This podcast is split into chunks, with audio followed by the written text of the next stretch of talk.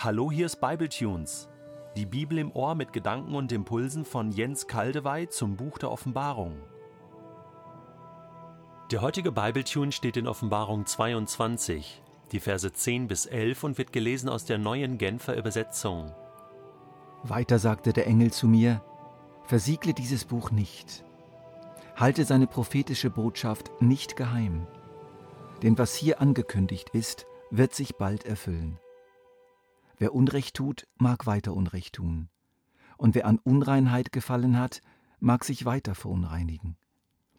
Wer aber so handelt, wie es recht ist, soll weiterhin das Rechte tun, und wer ein geheiligtes Leben führt, soll weiterhin so leben, wie es Gott gefällt.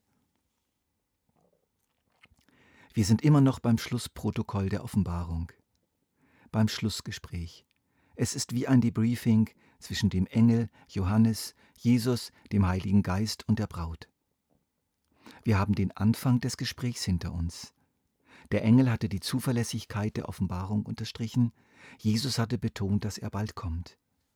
Dann war Johannes ein wenig verrückt geworden und wollte den Engel anbeten, worauf dieser Johannes in die Schranken wies und auf Gott verwies.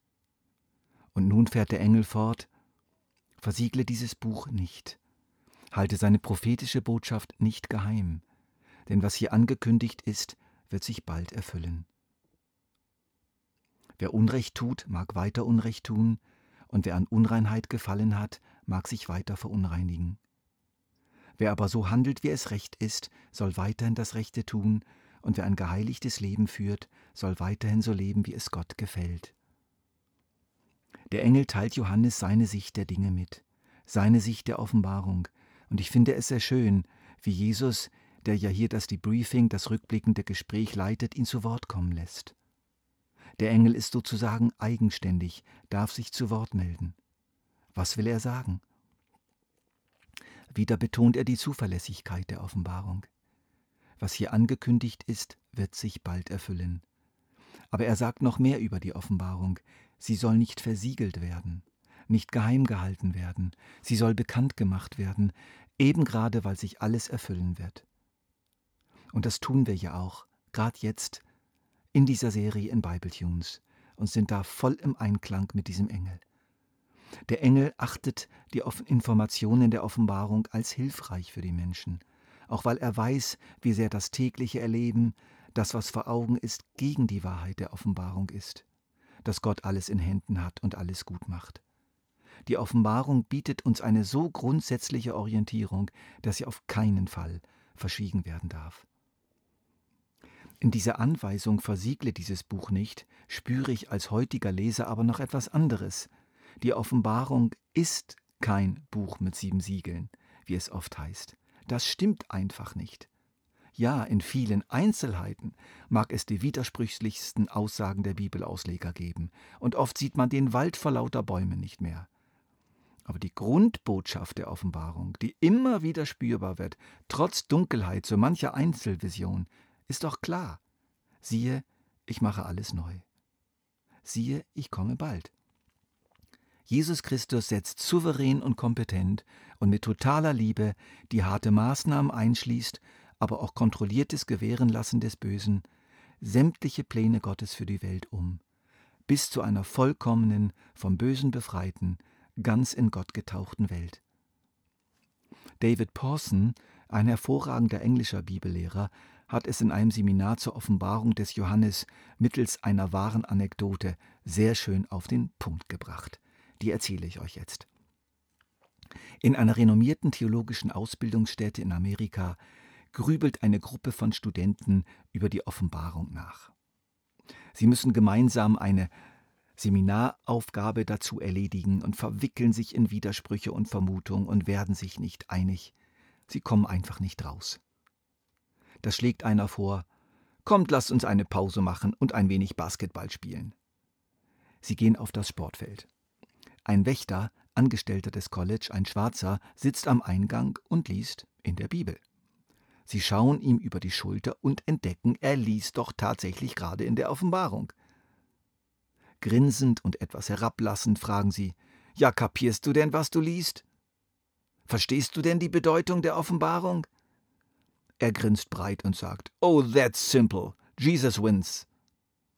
Das ist doch ganz einfach. Jesus siegt. Ich hoffe sehr, dass ich mit dieser Bible-Tune-Serie diese Grundbotschaft herausarbeiten konnte und dass ihr, liebe Hörer, diese entscheidende Botschaft der Offenbarung begreift, die sie bereitwillig und klar und verständlich jedem mitteilt, der sie liest und hört und offen ist und nicht theologisch verstellt durch irgendein System. Der Engel ist aber noch nicht fertig und setzt hinzu, wer Unrecht tut, mag weiter Unrecht tun, und wer an Unreinheit gefallen hat, mag sich weiter verunreinigen. Wer aber so handelt, wie es recht ist, soll weiterhin das Rechte tun, und wer ein geheiligtes Leben führt, soll weiterhin so leben, wie es Gott gefällt. Hier wendet er sich nicht nur an Johannes, hier spricht er in die ganze Runde, und besonders die anwesende Gemeinde ist gemeint.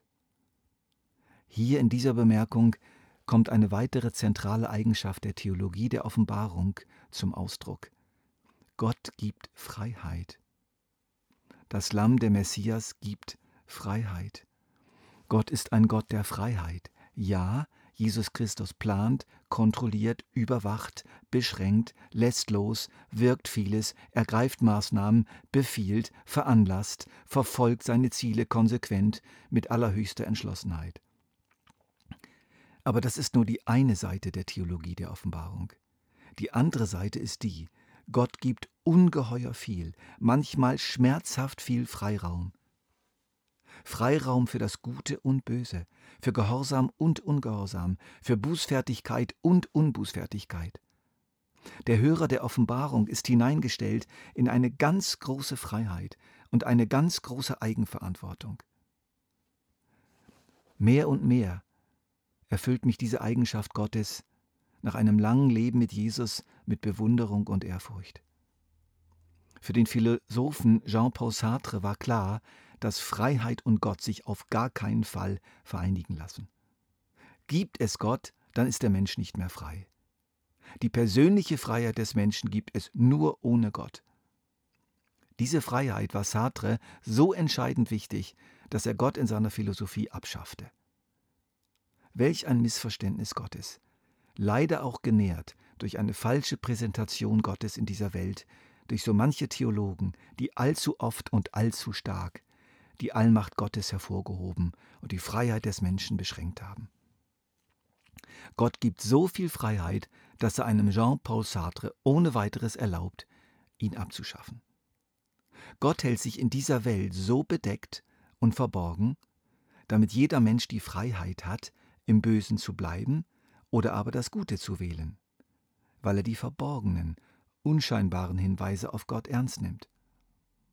So bist auch du, lieber Hörer, durch dieses Wort des Engels in deine ganz eigene Freiheit gestellt. Du kannst, du darfst so weitermachen wie bisher, aber du musst es nicht. Wenn es ein guter Weg war, kannst du ihn weitergehen, aber du kannst ihn auch verlassen. Du hast die Freiheit dazu. Wenn es ein schlechter Weg war, wenn du mehr oder weniger erkennst, dass der kein gutes Ende nimmt, du kannst ihn verlassen. Du kannst aber auch darauf weitergehen. Du bist frei. Aber weil du frei bist zu wählen, trägst du auch die Konsequenzen.